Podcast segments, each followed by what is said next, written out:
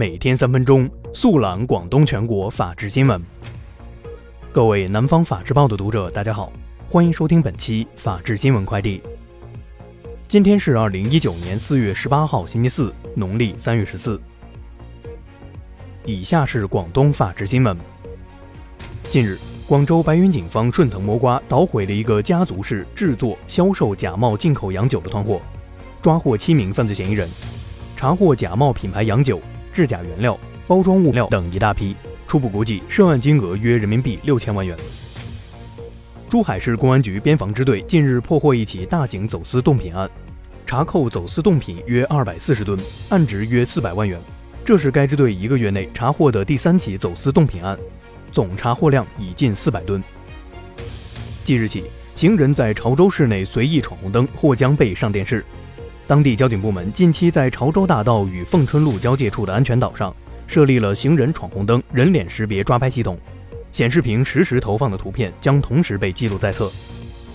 近日，佛山顺德一辆重型货车在行驶过程中起火，还好消防及时赶到将火扑灭，并将车厢内部分货物卸载，帮事主挽回了损失。肇庆公安日前摧毁一特大非法采销河沙犯罪团伙，目前该案的二十四名主要犯罪嫌疑人已依法被检方批准逮捕。几名喝了酒的小伙子不仅刁难夜宵摊店主，还非要邻桌美女敬一杯当女友，被拒后将女子一行三人打倒在地。日前，深圳光明警方成功侦破一起恶性寻衅滋事案件，将涉案的三名男青年全部抓获归案。目前，该三人已被依法刑拘。以下是全国法制新闻。截至三月底，全国法院累计发布失信被执行人名单一千三百四十九万人次，累计限制购买飞机票两千零四十七万人次，限制购买动车高铁票五百七十一万人次，三百九十万失信被执行人涉于信用惩戒，主动履行法律义务。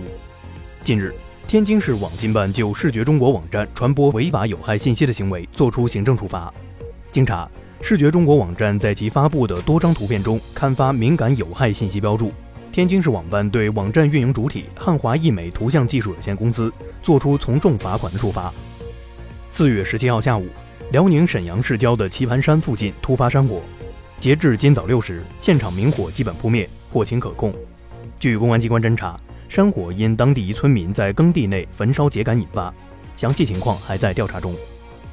近日。河北曲州元府被指在基本农田上建供电群，引发关注。据当地权威部门情况说明显示，原腐蚀为曲周县贵昌敬老院有限公司。四月十六号，邯郸市政府组成调查组进驻曲周县，就网传情况深入全面调查，结果将及时公布。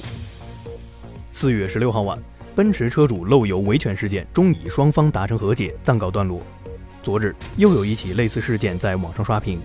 甘肃兰州之星奔驰 4S 店，一女车主做引擎盖维权，女子称一百一十五万元买新车，刚开两公里安全气囊就报警，还提出 4S 店私吞万元优惠等问题。目前当地工商部门已介入，涉事 4S 店销售经理回应，车辆有待检测，如是质量问题可无条件退换。近日，宁夏彭阳县王洼镇中心学校获当地企业捐赠。但在统一发放的校服上印上了企业名称作为广告宣传，目前校服已被收回更换。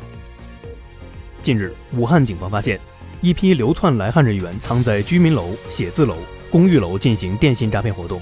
随即部署集中打击行动，目前共捣毁窝点五十七个，抓获犯罪嫌疑人六百九十八名，其中捣毁招嫖诈骗窝点六个，抓获犯罪嫌疑人二十名。以上就是本期法治新闻快递的全部内容。感谢您的收听，我们下期节目再见。